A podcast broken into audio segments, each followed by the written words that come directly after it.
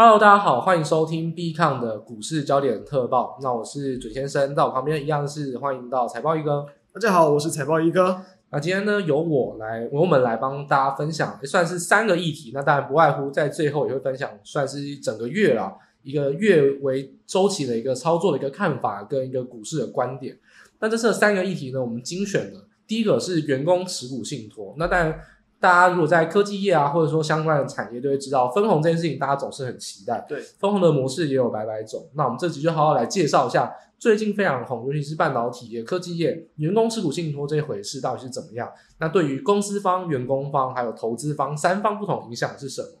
那第二个呢，当然大家都很热议的是还税于民的六千元普发现金确认通过了。那实际上对实体经济啊、通膨啊，或是需需求的消费，会不会有一些增进呢？也会在这个环节中帮来分享一下我们各自的观点。那当然，还税于民的六千元，这个内需消费股啊，这个题材股也是在近期非常的火热，不管是餐饮、观光、旅游，或者是相关的一些大宗原物料，近期也是非常的火热。那我们会从股市、股价投资的观点。来帮大家从一个不一样的一个地方来做切入，没错。那像就是我们这个月准备的三个议题跟股市的一个月的一个操作的一个看法。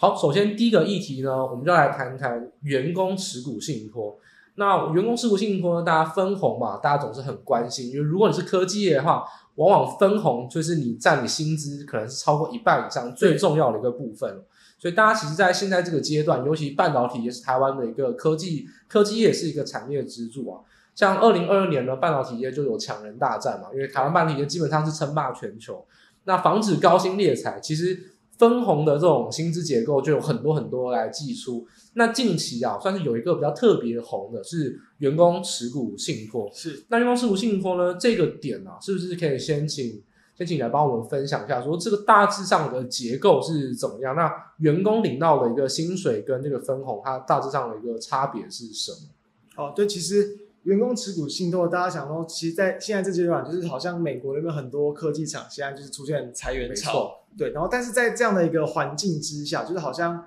对科技业的，就是需求可能对人员的需求或许没有了这么的一个强势，甚至我们之前谈的 Chat GPT，就是说也有可能会取代部分的一些，比如说可能写软体的一些基层的嘛，对对，比较基层的一些这样的一个作业。那当然，这样的环境之下，哎。近期确实，大家去 Google 其实看到蛮多这种员工持股信托相关的新闻出现，就是说科技厂它为了要留住这个人才，所以它是怎么样的一个运作？就一个比较最基本的一个概念，其实说员工持股信托，它就是说你的一个这个员工，你可以去选择是否就是比如说拨，有点像是我可能因为我们拨拨出一部分的一个收入，比如说劳保健保这样的概念，就是利用来去申购可能公司的这个个股。那当然，公司也会额外再去提供一定的一个这个比例的这个资金。等于说，就可以多送你股票这样的概念，就等于说你你的这个分红，它就是用股票的方式来去加加加给你，你自己提拨一部分的薪水，公司也去提拨一定比例的一个金额，你可以去来去认购这个股票。那当然，后续它有很多不同的一个这个限制，包含比如说你可能要到多久的这个年限，可能才能够去这个使用去转换，又或者是说你要才能在公司工作多久等等，有很多不同的一些这个限制。所以其实总结来说，我们刚才提到，如果是员工拿到自己本本身拿到的薪资来提拨，其实这个不算是分红。但真的为什么说分红呢？因为如果你买股票，公司帮你再负担一部分，那个部分才算是分红，否则其实只是你拿你自己的薪水来买股票。对，所以员工持股信托算是一半是自有的薪资提拨，一半算是。公司补助那就比较像是分红的这种结构，就算是一半一半这样子。对，五五十八五十八五十八是比较常见的。等于说就是你你你自己买一点股票，那当然买股票大家都知道嘛，就是有赚有赔嘛，不一定。但是呢，哎，有你等于说你一样的钱，你可以买两倍的股票，没错，就有点像你这至少打五折的感觉。对，直接打这砍半价。那就想说，一档股票，如果说公司的前景不要太差，基本上我用半价价格去买，再怎么样。长期来看应该都会是赚，对啊，所以它应该算是一个比较，刚才有提到台湾的话是有限制哦，所以还是比较像是一个类似鼓励长期持有，或者至少鼓励在在职期间内不去卖出这样子一个感觉啊。因为毕竟大家知道，以信托的架构来说，如果你更改契约哦，或者说你要卖出或终止的话，都是有一笔费用。对，那但本身你每年都要交给这个保管机构跟信托机构一笔费用，所以。当然，我们说这个费用上呢，其实都是蛮小的。如果公司真的补助你五成的话，基本上一定是赚，但这个赚就会变成是跟着呃市股价市值而波动，就不会是一个当下领现金的感觉，所以算是一个配股的形式。那其实除此之外呢，当然有另外两种，也是在科技也蛮常见的，就是如刚才这种啊，其实在呃美国我们通常叫 ESPP，就是说这个股东的一个持股购买计划。但是美国稍微不同，我就觉得这个必须要好好吐槽一下，嗯、就是说台湾呐、啊，其实这个 ESPP 在美国基本上是没有所谓卖出限制，就是只要你买了，基本上过了一定期间就可以卖了，没有人在说什么长期持有，因为这个股票明明是用市值去买，所以本来就是可以让短线卖出的，所以我认为说台湾 ESPP 是有一点，有一点点变相的去。不太甘愿分红的，他更想要绑绑住你啊！长期其实深圳的 ESPP 在美国是没有所谓波段持有的限制啊，比较没有。就说如果是最基本的 bonus，最基本的分红，就是你就直接你当下直接领，你想用就可以直接用。对，因为我们刚才说过，这这个持股啊，是你拿你自己的薪资来配，已经有一部分不算是分红了，所以正常来说你就不应该再绑它，不能卖哦，因为除非你是完全送给他，那你会有一些限制。那所以通常发生限制啊，就是 RSU，就是叫限制权利形式。嗯那这个限制权利新股才会去绑定说，例如说你要在职，例如说，哎，呃，在职第一年给你十张，第二年二十张，然后在职多少年就慢慢的去解除它那个限制，给你张数。嗯，那也有规定说要在职十年你才能卖。如果呢，哎，你假如说你五年已经领满了，领满了五五十张，哎，可是到在职十年以前你离职了，有一些要缴回，不能完全领。所以其实这个限制权益新股啊，又会有比较多发生限制原因在这边，因为限制权益新股等于就是我就直接发一个股票给你，所以这完全你没有负担任何成本，我当然就有很多附加条件可以在上面，我觉得这会是比较合理一点的。所以其实另外一个，那当然大家会更常听到在新创公司，嗯、就是 ESO，就是在那个认股权证啊，等于说大家如果知道马斯克，我们就就提到马斯克，马斯克他领了很多特斯拉的选择权，对，他就等于说认股选择权啊。像特斯拉的价位，它远低于，例如它可能一百五十块的执行价，等于说它随便认购随便赚，那等于说这也算是一种实质算算是一种分红。但也有一种是执行价很高，那等于说它就是要鼓励你，让公司的业绩蓬勃发展，让股价去涨升，然后呢才会达到的你可以执行这个条件，还真正变成化成你的金钱，否则它只是一个零元的票券这样子。对，就是说它就是有点像是我们一般在假设交易选择权嘛，但是它是真的实质用在。公司个股就是股票的这个选择权，一般其实我们比较少会去买个股选择权，台湾很少，但是美国就很多，所以他们才会选择发这个。对，所以这样的东西其实刚刚讲就是不同的一个，比如说你的一个就执行价嘛，就是它的高低其实就是有好有坏嘛。你低的话，你有可能都是觉得说，哎，那我我基本上随便去处理，我随便去认购，那我可能都赚。你越高，你才有越去激励公司的效用。所以通常这种，比如说它跟公司的一个股价更有连接性的。那确实，它除了比如说你要说当做分红，当做员工能不能留住员工，它更有一点这种激励的一个这个效果。对，它就就是我们才会说它是类似新创公司，因为有时候可能股价甚至是未上市的公司给你认股权证哦，因为在这个情况下，基本上呃未上市公司一上市 IPO，绝对股价都是有明显的上升，因为流通性只要增加，这个估值绝对会大幅上升，所以很多市场在这种未上市公司发给你股票。鼓励你让这个公司好好发展，甚至到被人家收购或者说上市，对，这样子的话，就股价就会有大幅跳升。然后你在 IPO 的那一瞬间去做卖股，它等于说有点像是一个阶段性目标，在未上市公司就鼓励你说，我们把这个公司好好搞，搞到上市，你基本上你就可以用很高的价格去做卖出。所以 ESO 这种认股权证，但呃上市公司美国会比较多，那台湾的话，多数可能会是未上市公司、新创公司，因为台湾上市上柜认股选择权。流动性是非常低的，就是我们所谓的这个权证啊，是非常流动性是非常不好的，所以通常在台湾的 ESO 是比较像是新创公司会使用的一个分红的一种结构这样子。对，那我们在这边呢，就稍微可以整理一下，在呃流动持股信托，然后限制权利新股跟这个员工认股权证，那你觉得我们要分成三方了，公司方、员工方跟投资方，我们一步来哦，简单一点的。你觉得以员工方来说，反正都是领钱啊，你觉得哪一个会最好？就哪一个就是单纯如果金额都差不多啊，那你觉得哪一种方式员工可能会觉得比较好，对他来说最好？我自己应该会倾向就是呃持持股信托的一个方式吧。第一个就是通常应该说，当然各种我觉得限制也都不尽相同，但我觉得比限制潜力新股的一个限制通常会再再低一点。就你难保说你未来在比如说这间公司的状况或者是产业的变化会有。各种不同的一些状况，你不一定能够保证说你可能带动走，或是你的这个能力能不能一直一直被需要。对，所以我认为就是说，你用一个也是相对蛮低的一个成本，然后可以去获得很多公司的一些这个股票，我觉得它会是一个比较弹性，然后而且其实也是相对，比如说获利可以预期的一个这个方式。对，哦，所以这就在乎到。可能以员工来说，因为他是拿到这个分红那一方，他可能在乎的是变现跟流动性，对，就是说不能未来受制的条件太多。就是弹性啊，弹性跟就是可以预期的获利，我觉得它是要去取得一个均衡的。那反过来说，如果以公司而言的话，其实，在会计账上，嗯、因为在二零零八年之后，就台湾当然是跟着全球，因为那一阵子当然包含呃。本来其实员工分红不是费用化，本来就很不符合会计的本质啊。是，然后后来那样金融海啸，人有人就盯紧这种大主管的肥猫情况，所以顺势在零八年就是做会计的修改，那员工分红是费用化，嗯，所以不止包含这一些哦，包含到你平常我们说盈余的这种比例分红，都是要费用化，因为以前呢分红都是用票面价，等于说如果你真的发股票啊。那你就用十块钱票面价来认列，不是市值认列哦。那有些公司股价都好几百块，对，基本上啊，它的会计账上就会发现说，有一块基本上会损害到股东权益非常多，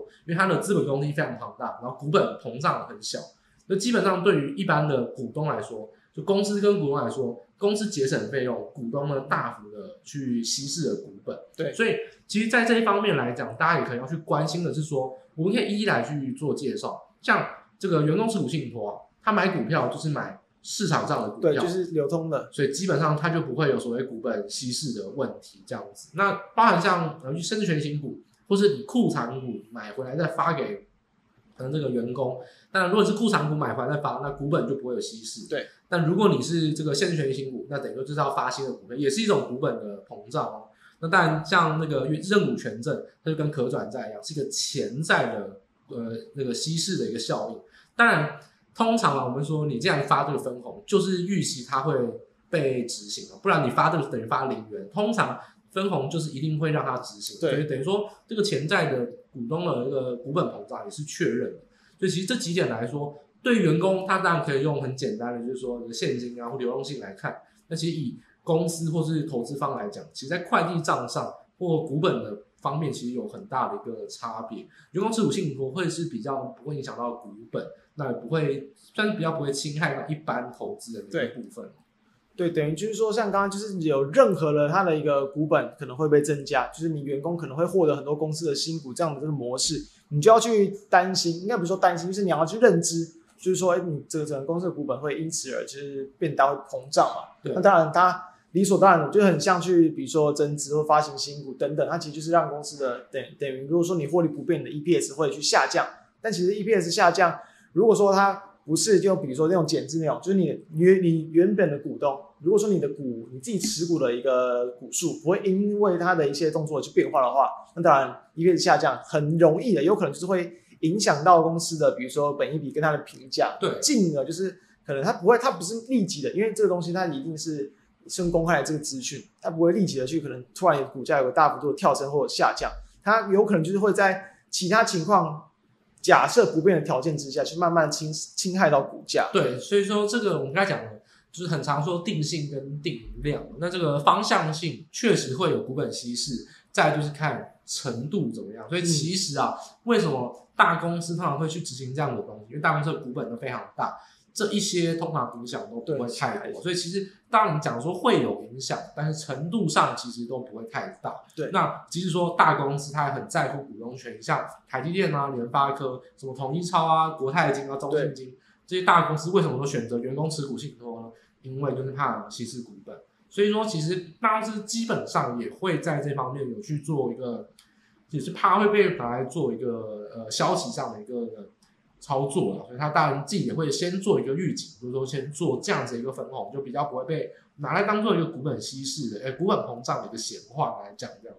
对，比如说像台厂的话，就是联发科应该也是今年才有要去执行这样的一个员工持股信托的一个动作嘛，所以就可以看到，其实就是在看到这些，当然我觉得你作为股东，你也可以去想象，就是说，哎，如果说公司尤其是这种，比如说高度竞争的，就是这种可能 IC 设计厂，它有这样去积极的去，比如说留住这种优秀人才，或者是这种高阶员工的一些动向，当然只是纯粹就经营层面的一个角度出发，我认为这样这对于公司，你可以去视为一个利多，它。对于比如说你潜在，即便有可能会去稀释到股本的一个这个利空，我觉得它算是更更好的一件这个事情啊。对，所以说我们刚才提到就是说，除了方向，哎，我们也确认一下那个量体啊，就是说那个幅度到底影响怎么样。嗯、所以其实以投资人来讲，你认知到或看到这些新闻，其实应该影响性都不会说非常非常大。但是这确实是会有一个需要你去留意的地方，因为通常哎，股本膨胀会比较担心的是可转债，因为中小型公司很喜欢发可转债，然后股本膨胀可能会差异很大。嗯，那大公司其实再怎么样发股票，甚至他们都会用员工持股信托，影响性就会比较小。那再回过头来，我们谈到最后一个方面，就是提到员工。我们讲说这个方向性跟程度，其实以员工程度而言呢，我不知道各位的就是观众听众是不是在那个科技业工作。事实上，真正的科技的分红啊，还是绝大多数是来自于所谓的一般的分红，也就是说，这个公司章程规定的盈余啊，对，然后呢再乘上比例性，那个我我自己呢把它叫做先画大饼再分配，等于说公司章程都会规定说今年赚多少，一定要呃百分之三十、百分之二十五是拿来做员工分红，那这个饼就画出来了，当年赚多少就有多大块的饼。那这个饼画出来之后呢，再看怎么分配，再看考绩啊，看职等啊，或是看各种情况来决定你今年领多少。所以说，在那种科技业不是年终也会有分红嘛？其实那一包啊，才是真正最大包，而且占的比例是非常非常多。像有些 IC 设计厂，呃，去年然后前年领到累积起来是千万等级，基本上都是来自于一般的分红。那这个分红啊，相对来说它就是发现金哦，可是它现金还是有一点限制。为什么呢？因为其实分红这个东西呢，经过金融海啸之后，都很怕说你领太立即领完了，就公司产业周期是马上反转，所以都会有分次领的状况。等于说像呃，我举例来说，像联咏，他们就是季季领分四次。等于说像去年底啊，他公布说你是什么十十个月，等于说你就是一第一季十个月，二三四季每一个季都领十个月，你会领到四十个月的一个分红。那台电来说呢，就是分八次领。那像是联发科啊，它就比较没有这个限制。联发科就是等于上下半年，上半年获利多少就是发多少，下半年获利多少就发多少。所以这个影响上，就是以一般分红，其实才是对于那一些在科技厂工作员工影响最大的。那当然，这也可能会影响到，就是说可能呃竹科啊、南科的房价，因为毕竟他们的分红才是占他们薪资最高的一部分。就这个有可能才是大家会比较更需要去关心。如果真的在乎钱多或少，其实员工分红那一包才是真的最重要的。那当然，今年还在年初嘛，所以像台电啊、联咏啊、瑞昱啊、群联这种大厂都已经发完去年的，今年就是每一季每一季的不确定了。但是像联发科，大家就要小心，上半年就是蛮惨的，下半年八月那一包可能就会少非常非常多，甚至在之前几季比较不好的时候，联发科甚至可以领到比一般原是年终两个月更少的分红，嗯、所以这个差异是非常大的。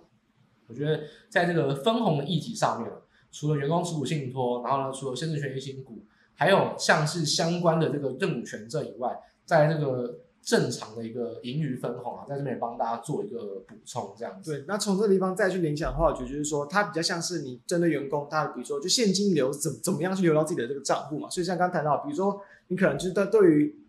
越集中的话，你可能对于比如说就短期就是预期那段时间。他可能生生活相关的一些，比如说就是甚至物价什么，对，稍微会有一点点的这个影响。但是我觉得这对于比如说可能员工的一个这个去留什么，我觉得那倒是还好，他比较担就刚刚讲的，可能担心就产业的一些状况，因为这个算是明定的，公司当然都定好说盈就是多少趴，所以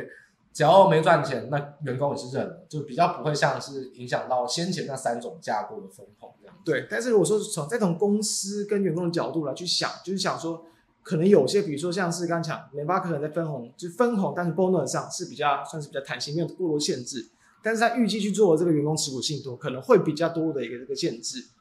我觉得他还还不确定啊，就是目前他们其实也是，我觉得还没有完全去定干嘛，就是说可能也是会有比较年限的一些这样的一个限制。我觉得这样反而对公司可能会是比较好的一个这个事情啊。就基本上我们会说，这个就像延迟发奖金嘛，嗯、把这个条件摆住，就是基本上是把呃奖金是延后发。包括我们刚才讲到分四次或八次领，也都是延后发。对，所以我觉得在这个条件上啊，我觉得大家不管是员工、公司或投资方角度，我觉得我们在这边都帮大家做一个蛮完整的一个解析。那最后最后的是小小提醒给大家。在台湾呐、啊，因为资本利得没有课税，就所谓的正交税啊，没有被课税，是，所以其实我们在税制上没有讨论太多，原因是因为这些的税都很简单，这些税呢都是卖出，如果你是零股票，嗯、就是卖出股票，然后跟你的取得成本做差价，认列所得税；如果你是发现金，那就是刚当年度认列所得税。嗯、其实台湾的税制我们之所以没有提，是因为台湾税制比较简单，因为一旦我们没有所谓资本利得税。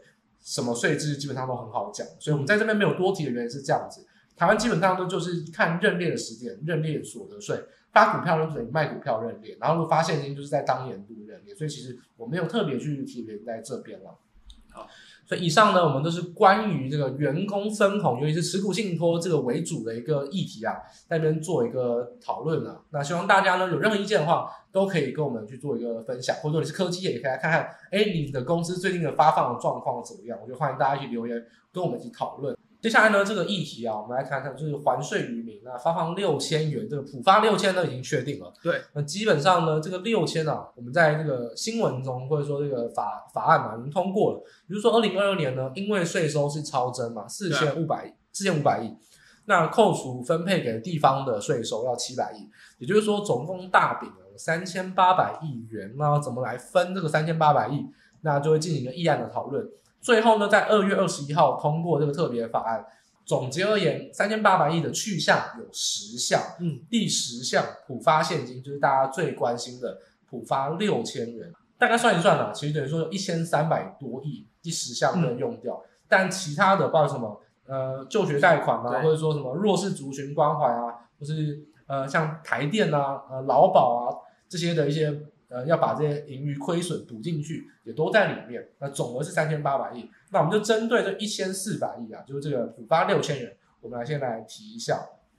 对，其实大约是很接近三分之一，没错，左右的这个额度。所以其实当然这样的一个消息，不知道大家的感想是什么？其实我当然如果是。一般，我觉得大多数而言啊，就觉得说老百姓的这种民众的感想，就是你领到六千块啊，对，有，反正不管怎么样，你手边立即多出一笔资金，一定是开心嘛，就是能够立即去使用的话，我觉得这当然会是一点这个，就是对大家最初步的想法，可能是认为这是好事。但是我认为，就是前提就是说，既然会有超增的这样的情况，那我觉得可能就是在当初，比如说。政策的一些这个规划或资金的一些规划，其实就可能没有这么的一个完善，所以导导致这么多的一个超征。那至于到底要去使用在什么样的一个地方，我觉得我们就也可以去从比如说就是可能民众面或者政府面的一个层面来去做一个讨论。对，因为当我们同样就谈到，就可能对于刚好谈到啊，就是一些终端消费啊，或是各种这个一直在民生行业的这个影响。我们现在谈这个好，我觉得这个是比较比较亲民一点。对，那以民众立场，我觉得先谈我好。嗯，因为包含像是大家知道所谓的房贷补助啊，炒很多房贷补补助，其实也在这个法案里面，嗯，就是所谓的要不要补贴一些他们所谓叫做边缘户啊，等于说他其实不算是中低收入，但他又买房，他其实算是不太不是很有钱，但他背负的房贷，就这些要不要给他补贴？然后包含像是其他的很多啊，我觉得当然这个算是一个萝卜一个坑，就是说因为特针定针对特定族群啊，我觉得这就是一个排富的反向，它等于就是在排富啊。等于说，包含像是房贷补助啊、学贷减免，其实都是在排富条款，是甚至应该算是针对贫穷的条款，不是单纯排富而已。其实它只针对特定族群。那我觉得普发现金相对来说啊，我认为，呃，既然要发钱，就是普发。所以先不提说我如果我认为要不要发，我认为如果真的要把这个钱还给民众，那就是要普发。我觉得这会是比较公平，因为基本上这个税收是来自于这个。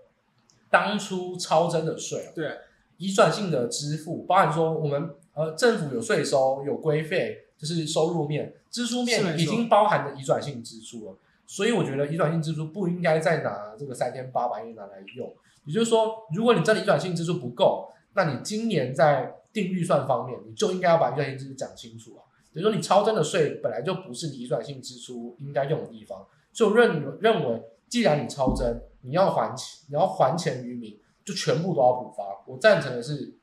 全部所有钱都应该不分青红皂白，就是齐头是平等的补发。我认为只要超征就应该这样子。当然，待会我会提一下看法是，我认为啊，这个钱就算超征也不应该补发。但我只是前提是说，如果该补发，站在民众立场，我认为就是应该要完全齐头是平等，不应该再做任何的移转性支出了。对，发的话，我觉得这样不错。但是我自己会倾向就是。其实就是普发会有一点点类似，就是所谓的那种排富的这个状况，就是因为单纯就比如说就是就各种不同收入阶层那个收入集聚的那个就是税率嘛，哦的那样的一个这个幅度来讲，就是一定当然你可能支出比别人的比率相对更高，或你用更高的这个税率，然后呢等接收到就是可能就如果说可能就有比较收入高层级的一些人的想法，你可能哎接完全是接收到。其他跟所有人一样的这样不发的现金，你单纯比如说你用你支出的一个可能成本啊，就是税赋税的这成本来去看，就是你分分子都一样，但是你的可能分母比起别人高更多，这样就会感觉就是好像就又又在稍微被扒了一小小层皮的一个概念。对啊，所以说其实我讲真的讲公平应该是退税啊。嗯，你去年缴多少税？对，用如果用所得税来分，但是其实不用完全用所得税，因为台湾的税有很大部分来自于对一些所得税，所以我认为说。我我没有去说按照这个个人所得税去分税率的原因，是因为其实个人所得税在台湾并不是占最高的。对，就是超征的部分还有很多是来自其他地方。不然更合一点，应该是你缴越多税要退越多。但这个很多民众就会就会跳脚，因为他其实你是最低级，甚至很多学生根本没有缴税，那你就可能不该领。但是所以我才说，以这个情况来看，最简单就是齐头式平的。我觉得其实这个会是一个最好的方法。如果你真的要还还钱于民，其实这个会是我认为。比较适当的方法。那当然，我觉得谈完这个以外，其实我们可以单纯来谈。就假设以一般民众，我们也是老百姓，我们也会拿到六千块。对啊。那六千块，你实际上会怎么应用？以我来说，我觉得六千块对我来说是没有任何没有任何影响。嗯。那就像是我某一个银行账户，我到时候去登记嘛，他就会让银行账户多了六千块。对啊。基本上我不会因为多了这六千块去多消费，所以这个东西啊，就是在经济学上叫做替代效果。是百对我而言哦，我不是说其他人。对我个人而言是百分之百替代效果。就当初为什么去批评说啊，消费券没用，三倍券没用，五倍券没用，那些消费券呢、啊，替代效果都还不到百分之百。还现金对我来说基本上就是完全替代效果，已经是完全了。所以基本上我认为这个发放现金嘛，这个替代效果是百分之百，我觉得不会促进经济成长。当然相对来说也不会有通膨的产生，这是我的看法。当然把这个社会阶层拉开来看。对于稍微比较呃中低阶层啊，或者是稍微生活过得比较辛苦的人来说，说明这六千块对他来说会有一点刺激消费的作用，一定会有。对，所以当然就跟前几次的这种类似类似，就是发一个固定金额的方式来比消费券嘛，五倍券这种东西，对对对，它就是你一定要去做一些消费，它强迫你使用，所以但当然一定会有刺激消费的这个作用。那这一次如果是现金的方式，但是我呃就是说。就是单纯做经济学来讲，也可能就是你单纯进到你的账户里，你不会有你如果说你没有特别的感觉的话，对于我觉得认为可能中、嗯、中上阶层这样的，可能都没有什么太大影响。对，但是我觉得商家就会趁这个时候来去做促销，对，一定不是说消费都是用冲动来带动，所以对。如何去行销啊？如何去把这个鱼钓上很多，去骗到他们的六千块，大家也是很重要。对于商家来说，这个就是必经之路。对，我觉得尤其是现在的，比如说演算法，就是你很容易在各个平台上接收到任何的一些，不管像电商或者是各个一些网络平台的一些这种就是广告出现。我觉得其实好好的去运用这一笔这个六千，然后这可能再搭配到就是，比如说就是用接近可能就是。比如说两千，然后到四五千左右的一个幅度，然后呢，如果说一有一些你特别想要去购买，就是你可能非必需消费品，你就其实就蛮有机会会去，就是提高就是你的一个消费意愿。所以其实我是认为它还是会有部分的这种消费的激励作用。那我觉得以反过来来看啊，就是说这个我们刚才讲在一般民众立场，那我也要讲一下说，我刚才有提到，如果是政府啊，我根本认为不应该发放。嗯，其实在于说。第一个就是这个超征的税啊，简单来说就是去年台湾赚太多，嗯，就台湾哪些赚太多，就是半导体业啊，因为去年其实到上半年都还算是景气的一个循循环的一个上升阶段，所以其实我觉得超征不应该怪政府，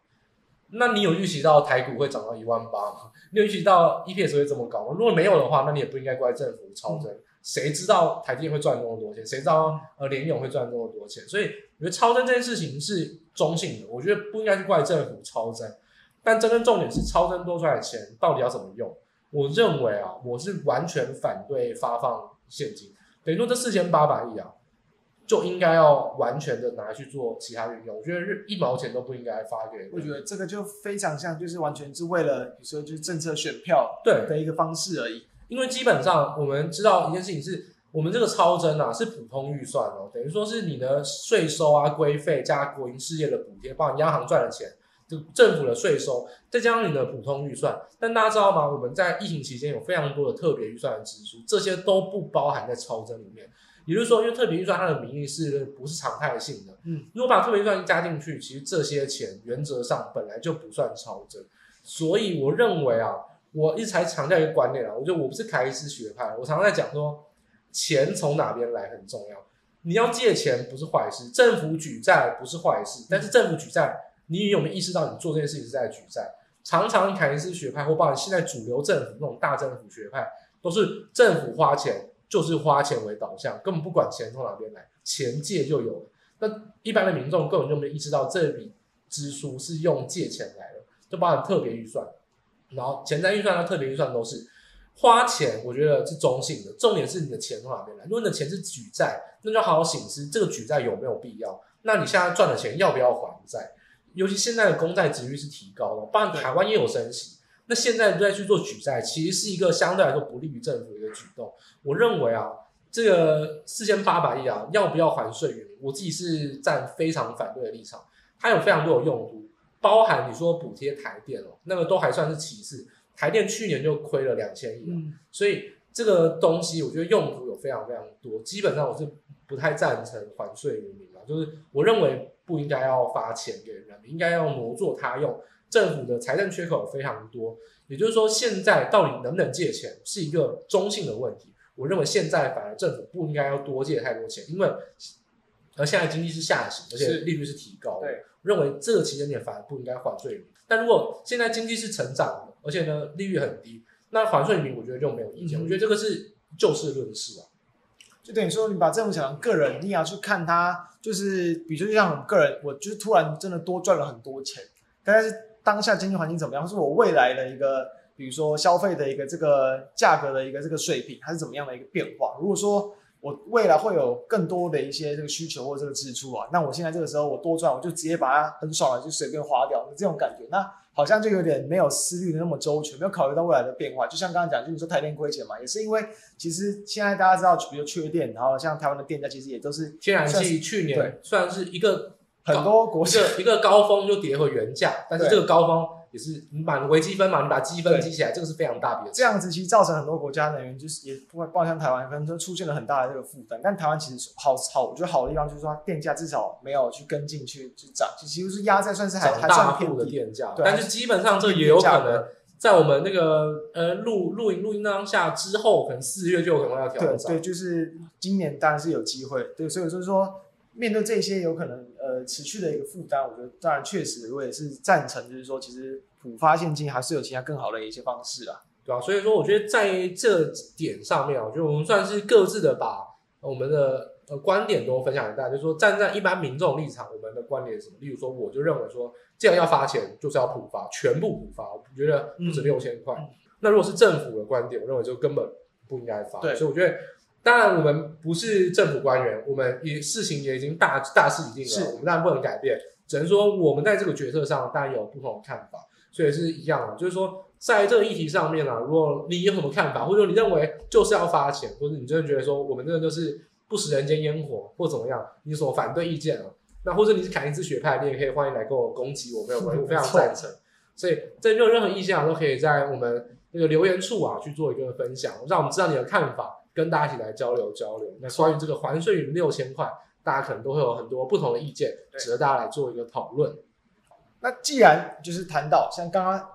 还税于民的这个事情，它已经既定了啊，它已经确定了事实了，所以那我们当然就要想说啊，那好，既然大家都会多说到这个六千块，我们刚才谈到，其实我自己认为也是有机会会去激励到，就是一些比较终端的那个消费，所以我们就来去谈谈说，哎，这样的一笔这个资金能不能再度像可能之前去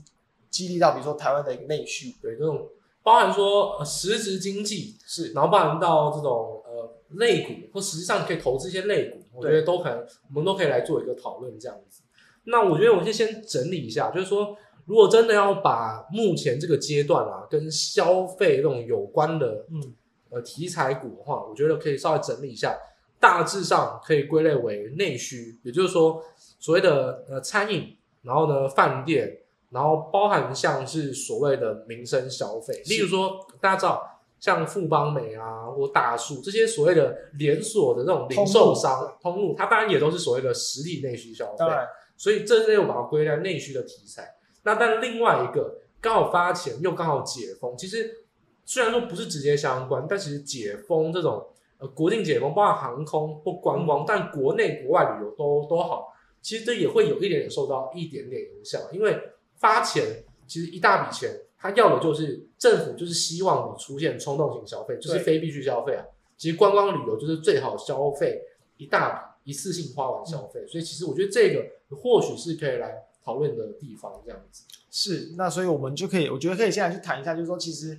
大家应该也知道，其实其实，在应该说过去应该也是超过一年了，当然就是在这可能两三年，就是这疫情爆发到现在以来，其实过去我们其实也都有去这个谈过很多次的一些可能就是旅游甚至是航空股的一些想法，其实就是一定是想说，就是既然它是一个既定。就是可能未来它会实现的一项利多，或者是未来至少你现在的社会的一个这样的一个限制，各种呃出游啊，然后呢这种人人与人之间的一些这个交流，一定会有所这个改善。你当然你可以预期到后面的变化，但其实我当然，呃，这这是好的地方来讲，就是说，哎，你确实你可以预见它后面会有一个转折，但难的地方在于说你很难预期到什么时候会出现，因为确实当下可能我记得那时候其实疫情刚爆发没多久的时候，其实。就已经有很多声音开始去传，就是传，去讨论，就是说，比如说，不管像中国的内需、台湾的内需，或者是跟这种旅游相关的，哎，会不会未来有复苏的机会？结果好过了好久好久，才终于迎来，一直递延，一直递延，一直递延这样子。对，所以就是说，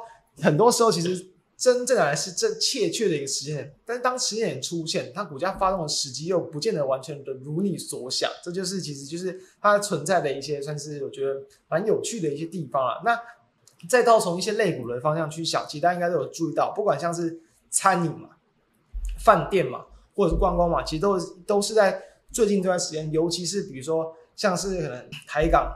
比如说这个呃，可能港澳来台这样的一个这个限制解除，或者是比如说台湾可能就是比如说就室内的一个口罩，比如说开始去口罩令解除，这都对餐厅类股，大家就会呃比较明显的会就气氛上就大家就会有一个解放的感觉。对，就等于说，其实很多时候反而都是这些事件，然后来去让这些类股出现很比较明显的一些涨势。所以现阶段来看，当然我们现在这这个时间来去谈，当然就会有一点点，就是比如说它就是真的市场涨非常多了，非常的一个话题性嘛，就是非常有点是有一点点投机的一些，就应该说正在热头上啊。那要不要再持续操作，可能都要有点考量到短线的因素了。对，所以其实这个地方比较尴尬的地方就是说，哎，很多都已经拉了这么多，随便去抓一些，比如说很多餐饮股，看最近这一个月，其实很多都没有说到涨非常多，但是普遍很多都很多是有来到两两成、三成以上，就比较强的几只。你从一个季度来看，甚至已经有比如说涨到超超过六七成以上的标的了。所以其实这个地方，我觉得在波段位置上已经相对拉的有一点高，但是呢，我觉得就可以反而去想，在这些的一个个股之余，有没有比较还没有去动到？因为其实真的。餐饮股有非常多，就说类似类似的受惠的题材，不管是题材好，实体经济实体受惠也好，补涨的一些呃一些类股或推荐这样。就你去想，当然可能比如说像这阵子非常强的八方云集嘛，你刚才是搭上，就前阵子就是锅贴水饺要涨价，大家一起说它营收也会去增加，或比如说像王品嘛，就是各大这个集团的餐饮，其实它营收明显的回温，这些都是近期比较涨得比较凶的一些标的，但是呢。我觉得一定还有一些部分，就比如说它是可能稍微比较冷门一点，但它可能大家也有吃过相关的它的一些可能一些这个餐厅，比如说二七六月的这个菊宴胡同，哎，胡同烧肉，可能有人听过，有人没有听过，但是呃，不管怎么样，你都是属于这种比如说餐饮股的类别，那当然它比较不一样，它就是属于这个新贵的市场，对，对，所以新贵的市场本来就相对于上市的公司，它关注度会就比较低，效率比较差，一涨呢就会涨得非常非常快这样。对，所以我觉得它当然在这阵子来说，其实已经呃在这一个月来说，其实有超过两成的涨幅。但我认为相相比蛮多的一些餐饮股，它其实还算是有比较大的空间可以去期待。就比如说像是这个二七六零的这个宇聚宇翔啊，其实也是也是做这种茶饮公司的啊，一样就是股价其实我认为它位阶是相对更低，但是我觉得它是偏向更冷门，然后呢，同时这个股价的一个成交量算是相对很低的一个这个公司，所以这些比较冷门的标的，我认为它当然不适合大资金去做介入。但是呢，如果你是单纯想要想要去搭上一些，我认为你有机会，你可以去可能有一些。非常标猛的一些这个标的的一些持股，我觉得它或许是其中一项可以去考虑的方向。对，那我觉得我也反过来，我那我来谈一下说，我觉得短线上啊，现在就是在势头上，如果你要呃你要做任何的操作，就是看短线筹码。对，因为太热了，没有任何基本面可言了。你不用再管什么基本面不基本面，就是短线筹码现在已经都在里面。然后呢，我觉得股价也都是高估。那你要不要继续追高？我们买高卖更高？我觉得现在问题就只有五个字，就买高卖更高。嗯、如果你觉得没有，那你就不要操作。那如果你觉得还会有，那还是可以短线操作。因为我认为现在所有的餐饮股，就是说上市上柜啊，因为上市上柜比较有效率，对，都是已经反映完了，就是反映到它的基本面完。那你说这样子，那会不会有修正？我觉得修正就会发生在两个点。第一个点是，呃，台湾的内需需要有一个冲击性的因素。现在台湾通膨很高。但是台湾的消费明显气氛没有改观，台湾气氛什么时候改观呢？包括我们提到，如果实体经济啊有一些改变，或者说外销外贸一个影响，甚至说呃股市的一些下跌，反而会是领先于这个实体经济，也是经济中最慢反应了。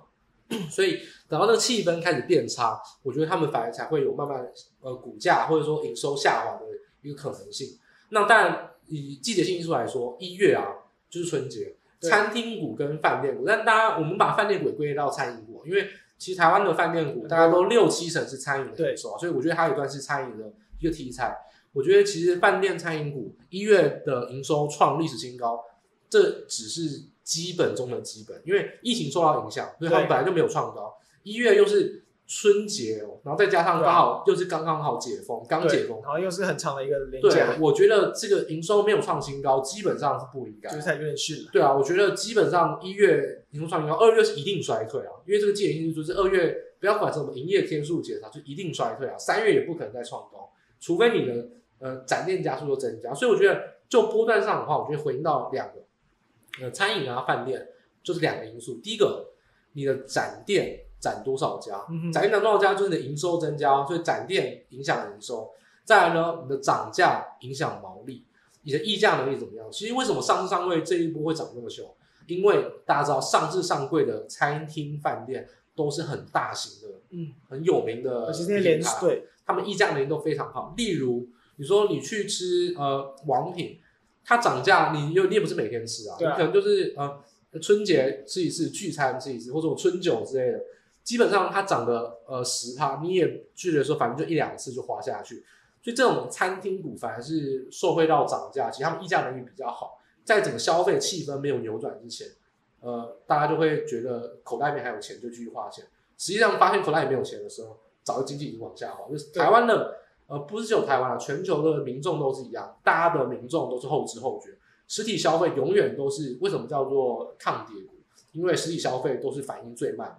等到经济真的开始不得了的时候，实体消费才会开始衰退，然后就会衰退非常的久。所以我觉得这点是大家可以去关心的。波段上，你可以展店营收一个考量，然后涨价能力、溢价能力、固毛利一个考量。如果这两个都有兼顾，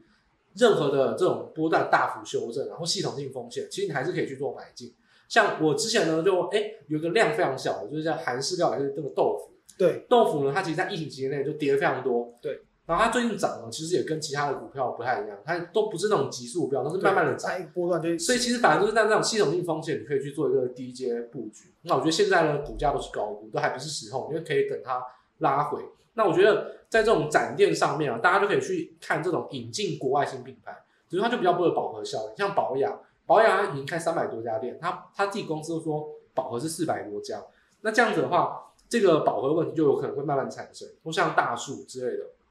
那这样子的话，你可以去选择这种引进国外的餐饮品牌，比如说像六角，它可能最近大家可能看到新闻嘛，引进那个桥村炸鸡，对，又或者说像可能像藏寿司啊，它也有除了藏寿司以外的新新品牌，我觉得餐饮的个股啊，我自己是比较看好在展店上有突破性，因为它再开一个新品牌，其实有可能会有一个新的市场。所以我觉得呃，餐饮的个股相比于饭店，我自己是比较推荐。但是餐饮跟饭店总归而言，我觉得都比所有观光旅游股更为推荐。在这些内需的消费，餐饮跟饭店个股，尤其是餐厅个股啊，我觉得在系统性风险拉回，我觉得本一比哦，只有大概回到十五倍，我觉得其实就是可以算是布局的点。那其实现在我觉得如果有超过的话，其实都还是以短线操作比较适合。但是只要有系统性风险的话，我觉得十五倍就是一个很好的切入的时机点了。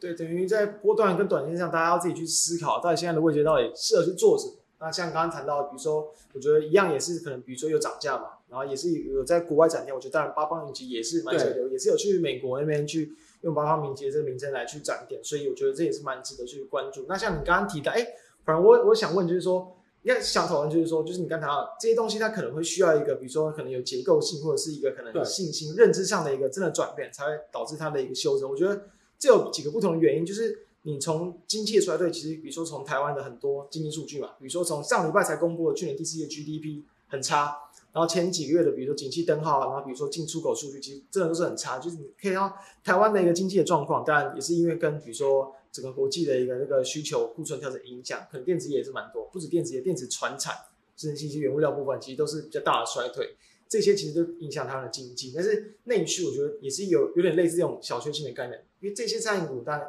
就其实对于大家的这个消费支出，它当然其实可以明显的感受到在涨价。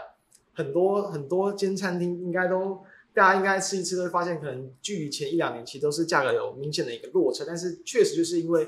再怎么样，它的总金额都还算可以控制。现在就是一两次，不是说日常一直消费哦。对，所以我觉得它确实会有一个就是蛮有这种地点，或者就是说它在在一般我们现在这种就是可能在景气下行的环境之中，大家比较不会先去。减少这方面的这个一些支出，尤其是比较大的一些这个品牌啦，所以确实我觉得现阶段还是比较难去看到它可能要去出现一个，比如说可能情绪上转折。我觉得可能真的确实要去先从直接从国际的一个资金面、资金行情的结束、股市的修正，它才会有比较明显的一个压抑。对啊，那我觉得反过来就是说，当然这个内需消费的蓬勃发展也会有这种通膨的影响。哎，对，那包含说。最近呢，当然就是鸡蛋跟鸡肉啊，但是这个结构性影响就是说，呃，我们说输入性通膨，输入性通膨，在鸡蛋跟鸡肉最明显的呢，就是黄小鱼，就是说饲料、肥料、农肥涨价非常多。那再加上呃，全世界其实都有一波一波的禽流感，那肉鸡少很多，所以包含到今天我们录影当下，其实基本上这个呃，录影时间三月一号，对，鸡蛋鸡肉的概念股啊，是算短线涨非常多，但都留一些上影线，不过。这也确实是有一些题材上的补涨的机会，但这个题材，我觉得相对于餐厅股，我个人认为它波段的买进的理由就更不具备。也就是说，如果它涨上去啊，拉回就不要买了。嗯，我反而建议大家不要买，因为大家可以去看，像普，我举鸡蛋好了，对，鸡蛋跟鸡肉，大家可能觉得说普丰啊、大成，那我觉得大家可以关心的是茂生农金。茂生农金有鸡肉有鸡蛋，它其实基本上是非常纯哦，它没有饲料，它就是鸡肉跟鸡蛋。大家可以看它第第三季跟第第三季跟即将开出来第四季的财报，其实是非常不好看，毛利甚至都是本业亏钱。这些公这些的呃鸡肉鸡蛋啊，都因为政策的影响，没办法随便涨价。我们说什么？呃，餐饮啊，内需消费，顾两件事情：第一个营收，第二个毛利。这些毛利都没有增加，他们营收都大幅增加。像茂生农精营收大幅大幅的增加，但毛利都是非常明显下滑，甚至本业都亏钱。所以我非常不推荐大家这些类股啊。拉回去做买进，基本上拉回就没机会了。就是这一波你要炒，赶快炒了。但餐厅类股，我觉得它如果有一些波段拉回，你要去做一个一年、两年、三年这种布局，我觉得都都可以。等它去做新一波的发动，所以未来啊，景气复苏，可能二零二四啊，二零二四年下半年，说不定都还有机会。但是我觉得这种通膨概念股啊，基本上毛利都非常非常辛苦，像是这种鸡肉啊、糖啊，或者说呃呃小小麦这种进口，或者说呃鸡蛋等等，我觉得这些的通膨概念股。都非常不推荐大家波段拉回去做买进。对，再从一个方向来看，就非常简单的去看营收，像刚刚谈到很多餐饮股、观光股、旅游股这些东西，它其实都有很明显的一个高低的一个起伏，那自然就让它的股价容易成为就所谓的，比如说很适合做波段。对，因为一个营收的题材就可以让非常多的内资的筹码去做拉动。对，那回头我这样看到刚刚的一些比较呃可能民生相关的一些食品股，它其实整体的营收表现都还是比较偏向一个比较相对的一个稳健的，不会去因为。当然可能短期的一些什么涨价，或者是一些一些什么缺蛋的一些议题，可能有太大幅度的这个变化，所以这种东西确实还是比较适合真的要去做，就是适合去做那种那种可能长期就类似纯股的是标的，因为相对稳定。对，那你存股的看就一定就是说，一定是低买会比波段追加来的更好嘛，就是你要去思考它到底是。适合做怎么样的标的？当然，有时候价量一来，它发动，这也是无可厚非。但从我觉得从今天的表现也可以看到，就是确实它很很有值得去作为台股一些题材性的一些这种哎出现。但是我觉得它比较不适合，就是可能真的有一个波段太太大幅度的一个这样的一个追加的空间了。没错。好，那这是针对就是在一些台湾相关这些有概念股的一些看法。好，最后一个环节呢，一样，我们就来到我们每个月啊，都算是可以从呃三月初到三月底，我们再一次来做一个以月为周期的一个操作的观点，是包含从盘式、类股，或者说一些政经上的大小事，来帮大家做一个整理，做一个月的一个会诊观点。那一样在一开头呢，我们现在从，因为我们录影刚好就在三月一号，所以我们完整的从一个三月的一个预测是。那从三月一号来看，刚好是连假回来的第一天。那台股是开低走高，然后是翻红。那尤其呢是在呃期指方面呢，其实在呃连假前的最后一个交易，在礼拜五晚上，其实跌了一百点。对。然后今天是直接跳空开低。是我在旗子的观察上，其实我认为说本来就不应该再跳空开低，跌超过一百点。所以我本来预期就是说会有跌幅收敛，但收敛了这么多是超过我预期。但我觉得这里可以观察一个点，就是说有一点想要把他们布的空单洗掉的意思，也就是说，其实刻意的开低是要赶快去补空单，然后转换成多单再拉上去。所以当这个结构上拉到过了一百点，比如说跌呃台指期的跌幅跌小一百点，行情就已经稳了。等于说这个行情板就是确认说，我认为在现在三月的上旬，我认为会是走一个确认反压。比如说，其实行情高档震荡已经确认了跌破了，就是高档震荡。也不用，我认为就不用再抱希望说会呃延续这个反弹延续下去，就是刚好这样就结束了。那现在最后一步就是要确认反压，上档的台股，例如台股的上档的一个波浪高点，或者说呃包含像呃台币呃下跌之后呢回贬可能到季线，嗯，好，我所以我认为呢三月的上半旬它就会走一个确认反压行情，也就是高档震荡已经确认结束了。就不用再去猜测说，哎，这个反弹会不会持续，或者从偏多的发展，基本上都是进入尾声了，只是在等那个反压确认时间点。所以这个三月的反压，基本上就会确认说，哎，还呃加权指数啊，例如说在呃波浪高的反压，或者说第二次在嗯第二次出现 K D 黄死亡交叉，甚至说新台币哈也好，它回升之后呢，碰到季线的一个支撑，那再度去回升。其实我觉得种种架构来说，我自己都比较看好三月去走一个确认反压。那三月中下旬呢，就会开始去走这种短线的修正。那短线修正基本上就是沿着无线去做操作，碰到无线短空，然后呢无限乖离过大，就会有一些反弹机会。我觉得在整个三月的看法盘势上，我会以这种观点来去看。那当然，如果以总经面去辅佐的话，第一个利率在债市上已经先跌了，最近也先看主力反弹，所以我就认为这个短线上的反弹是蛮有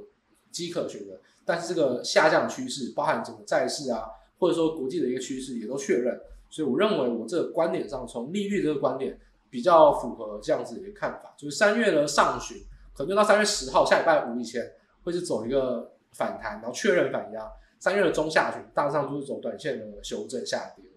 所以等于说，就是有点要慢慢的去接近高点的一个意思。呃，我认为基本上高点会不会有再高，或许有可能，但是基本上我认为。逢高就应该是要出脱，甚至如果你有空的准备，风，刚好准备空了这样。对啊，就是当然不可能完全预测高远，只是说针对这样的一个环境下，可能你的就是认为说，就是说这个地方可能确实要要有点居高思维的一个角度。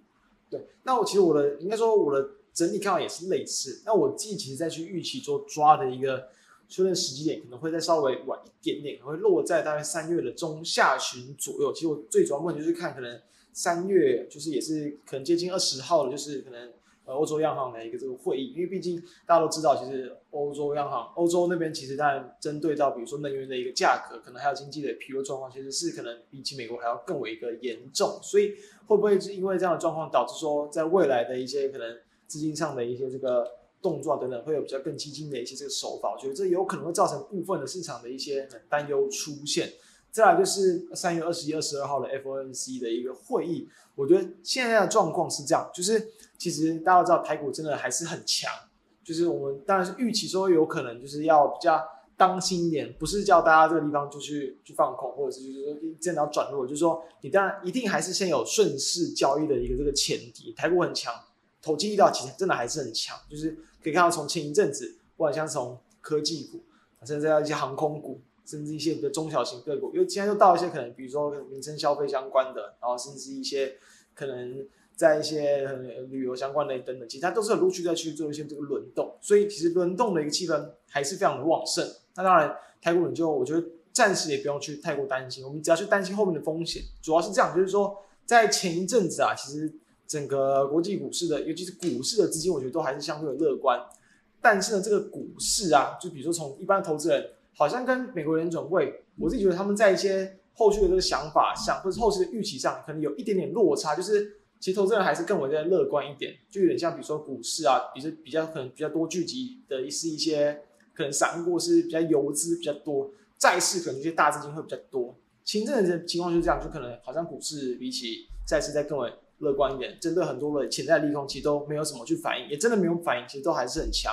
那刚谈到，比如说一般投资人跟联准会的看法就是这样，就好像一般投资人对于说可能原本还是有一点点的一个预期，可能会在今年年底哦，或是明年年初，就是有可能会去降息的可能。然后直到我说，像是近期前一阵子很多陆续都超出预期的一些经济数据，尤其像上礼拜的 PCE 数据，哎，其实也是超出市场的预期。我觉得这都还是会持续的去加深说联准会后续这种鹰派态度的一个这个，就是强化他们的鹰派的一个态度。所以真的，我觉得等到比如说市场。开始认定，就是说，哎，好像他们原本的预期有点过于乐观，开始认知到自己有点过于乐观的情况之下，那有没有可能会出现一些补跌的一些卖压？这个补跌的卖也有可能会是部分的一些恐慌式的杀盘，是有可能比较去担心的，所以才会提到时间点可能会去落在这种比较大型的，就是这种可能联总会开会的这种时间点，我是比较。去担心说可能会落在这这样的一个时间段，所以是担心到这样的一个事件发生，所以才是说对于说诶可能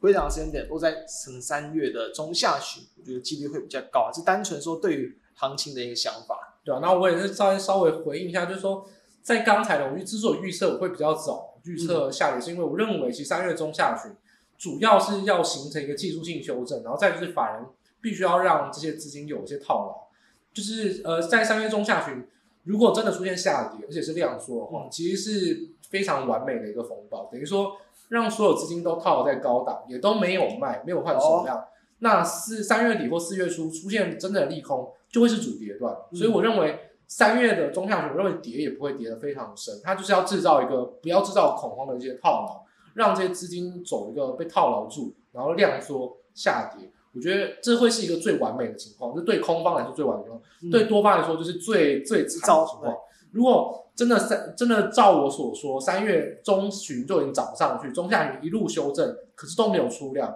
那这会是最悲观、最惨的一个状况。我认为，在这个估值上来讲，刚刚提到台股很强，其实股市本来就强于债市，整个二月、一二月都是，就是因为来自于第一季全球是 QE 哦。日本央行买的债已经超过全世界缩表的债，所以第一季涨在涨资金行情，所以等于说去年在杀估值，那第一季涨的通通估值要被杀掉。如果这日本央行政政策一改变，所以我认为现在其实还在技术性修正。如果日本央行真的改变政策，还有杀估值这条路，那当然如果真的衰退呢是延迟到年底，那当然就还有更后面还有杀衰退这条路。所以我觉得至少在三月这部分啊。我自己会比较期看看待的是一个技术性修正，然后是一个法人或大资金去制造套牢的一个陷阱，这样子。等于就是说，其实这我们针对到未来的一些可能潜在的利空，其实都还是会稍微稍微稍微再保守一些啊，就会跟大家提醒说未来的风险，不是说现在至少呢，对，至少就是刚才提到有没有利空嘛，至少我觉得我就可以就是打开天窗说亮话。就我觉得这个市场上看非常空啊，我也就不用说什么保守不保守，我就是看非常空。所以基本上大家就可以用，我就如果你认为你不知道为什么空，或者你非常看多，那我觉得我是分享我的看法给大家看。我觉得我只是表明立场，我在这个市场上是非常非常看空。对，然后我也是从一些可能市场上情绪的一些方向来去跟大家这个分享。那至于说，比如说，哎，好，那当然，因为我们毕竟是其实一个月一个月都会跟大家去分享操作。那我自己就倾向认为，就是说，其实说实话，我觉得你要说短线的去挑选一些主群或个股，就当然不能说很，我觉得不能说很难，也不能说很简单。很简单的意思就是说，我就随便去说一些目前市场上最强势的个股，嗯，当然，军工。NWC 一日两日行情，这都是短线操作的。这些东西其实大家就直接去找说当下市场最热，包含像是可能今天开始有发动的一些这个食品啊等等，所以这些东西其实都是在这段时间其实有机会去持续轮动。毕竟台股还没有结束这样的一个轮动的一个行情。那当然，当它一结束，你可能就是会变得更难去操作，而且这个会轮动到什么样的方向，其实有时候你也比较难去做一个这个预估，所以。我会比较倾向，就是以现在来去看，可能因为在旅游公司跟一些军工，其实已经稍微在上，就开始有一点点的一个这个修正。我会比较倾向，但最新的题材，比如说 MWC 展，比如说元宇宙，当然跟部分一些网通规格升级的方向，会是可能短期内比较值得去留意的一个方向啊。对，我觉得顺应到看说，如果我自己是认为短多的机会，在上上半个月可以操作。那我觉得在现在这个市场上，我不知道大家有没有注意到一件事情，就在炒作这个高值域题材。哎、欸，那高值域题材基本上它涨之前，如果是八趴九趴，它涨一根涨停板，那你就要把它除以十，就只剩下八趴就变成七点七点七点一趴之类的，七点二趴左右。所以只要一根涨停，它值率就变低了。所以现在去看，我反而认为哦，你去留意一些值率很高，应该说潜在很高，它还没有公布，你现在就去做布局卡位。反正我们要的也就是短线上。度过这上半上半个月，可能六七个交易日，那我就要一根两根涨停板，我就是要一一两根大涨。我觉得这个对我来说是最好的一个操作方向。所以我觉得，包含刚才讲到的 MWC MWC 题材，其实包含交换器、工业电脑，然后机壳准系统。这些都算是本一比，我觉得目前很低。也就是说，其实相对来说，以过往的股息配发率啊，它的低本一比也会对应到高值率。因为我们说低本一比不一定高值率哦，因为如果它都不配息的话，值率就不会高。所以我觉得这些交换器、工业电脑跟机壳准系统，我觉得这也是对应到网通 MWC 题材，我觉得会是大家可以布局的一个方向。那当然还有有半导体的设备概念股，这些也都是相对来说比较容易受到。呃，行情上一波的拉动，它涨势都比较属于呃短线上突然涨，然后就结束。我觉得也比较符合现在资金可能会去迎合的态势。那当然，我也不得不吹嘘一下，之前我在一直讲，就是说，就运动外销，嗯、其实可以看到说，包含像说鞋业啦、高尔夫，其实这些呃高级题材就会发酵，然后就是涨一两个。所以其实这本来就是我们会预期说，其实如果既然要做短线，就比较担心，这会是我们想要看到的。现象，那已经发酵的，那就就没有关系，那就把它当短线筹码股看。但还没有发酵布局的，我觉得可以去往半导体设备，然后呢，机壳准系统或者是交换激光电脑这两个族群啊，去做一个高值率的一个布局。它还没有公布，就先卡位。等待这一两礼拜内就会有一些消息跟反应，这样子。对啊，所以像三月一号的，我们也是呼应到今天员工持股信托，谈到联发科，就就上了一堂，就是一个一个不错的一个案例嘛，就是因为公布股利，然后也是高出市场的预期，殖利率高，对，股价直接往上去强拉一根。我觉得这个就是它就是短线上就是非常非常强，就开高走高这样子。对，对，所以再一个，比如说你市场的轮动速度加快。同时也代表就是说，短线资金变多，就大家等于对于一些强势族群类股，他可能愿意去你买买股，然后摆放时间点，其实也不愿意放太久。第一个当然可能也是担心有任何的波动，但我觉得也是受情绪的影响。就像今天的，比如说是食品股也是，原本一度也是非常的强，但是你盘中卖压一出来，可以看到几乎就是开始就是人踩人，就大家就跟着一起去往下倒，就当冲的筹码直接就爆出来。所以在这样的一个，比如说。投机的情绪还是维持的情况之下，哎，确实就是这针对这些，比如说有殖利率护体的公司啊，那当然我觉得也会是一个就是短期可以去注意的方向。那抽的方式，我们在过去很多时候在除权息之前或股东会之前就谈过的除权息方法，就是维持那样的做法。对，对简单来说呢，就是如果有大涨，那就是已经在发动，后续呢最基本的就是五日线不要破，嗯、那短线筹码就让它炒，就有可能。把一个八九趴殖利率炒到只有五六趴，那它涨这么多，那你就是让你赚了。所以基本上它反应是确认的信号。那什么时候要下车？我觉得可以用一些短线筹码跟技术面来去协助你，不要下车的这么早这样子。那我觉得在刚才有提到，就是说如果既然啊我们要提到像联发科哈，嗯，联发科的大涨，其实我觉得联发科大涨我是非常开心的，因为我觉得这些半导体股的大涨，其实是让如果后面如果要做空的话，其实是有非常多的操作空间。等于就是说，其实做空的人大家都希望赶快涨，就是涨越夸张越好。那越夸张就是应该说，哎，这个高峰碰到之后呢，跌下来之后再往上碰到高峰，其实这种双重顶为什么好？是因为基本上双重顶代表说它并没有在创高，嗯，但套牢压力就已经在这边形成比较长时间也比较长长呃大大的量，所以其实现在如果能形成一个双重顶啊，或者说就是波段高附近都没有再超出太多的话，其实我认为对于空方来说也会是一个不错的进场点，就是说你真的认为要看空，就包含我，其实我从大家应该可以听得出来，我从十二月啊一月我都一直都是蛮看空，但是我一直跟大家讲说，尤其是一月，我跟他讲说短非常多，那二月我就跟大家讲说还是偏短多，三月我就直接跟大家明示说，就基本上我认为就上半个月是短多，所以呃基本上我觉得时间是差不多要到，那大家如果有要做空的话，我觉得把握几个条件，第一个五日线不要走神，这就是一体两面，你强势的类股五日线上扬，然后不要跌破，所以你放空也不要去放空这种类股，就反过来而已。嗯那再就是说，至少周 K 已经出现了一些上影线，连两周上影线或连两根黑 K，我觉得这样子的话，处于一个高档震荡，就没有再创高的话，会是比较适合的。所以我觉得，如果真的要去做放空的话，其实现在的往上拉高，其实以短多来说，恭喜你；短空来说，我们也是蓄势待发，非常开心。嗯、我觉得现在这个行情，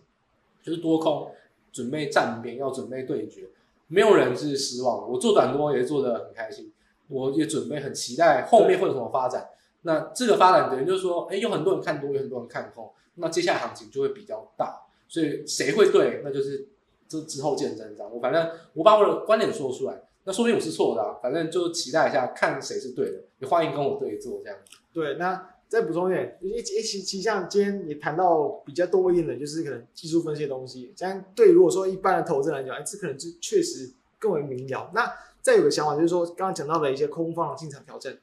很简单，就把它想成倒过来看，就是你去做多，它要有主底的讯号出现，同时你也不要去过度的抄底，就是它只就是类似这样的概念，就是把它反过来看，就你不要去猜猜底，然后放空就不要去猜头，等到它有这个做多就是主底的讯号出现，做空就是它有稍微做头哦不过不去压力的一个状况出现，你再去做进场，觉得它就会比较合适啊，在技术面技术分析的一个出发点来说。对啊，然后大家也是，如果真的要做空的话，当然除了融券我是最不推荐以外，其实当然从个股期货、电子期货等等，或是从呃权证等等，我觉得大家就是越有经验，当然操作的策略就越多啊。只是说在这个观点上，我觉得呃提供提供我的看法给大家来做一个分享这样子。OK，好，那以上就是我们今天节目的一个整个内容，那我们就期待在下下个月再跟大家再见，大家拜拜，拜拜。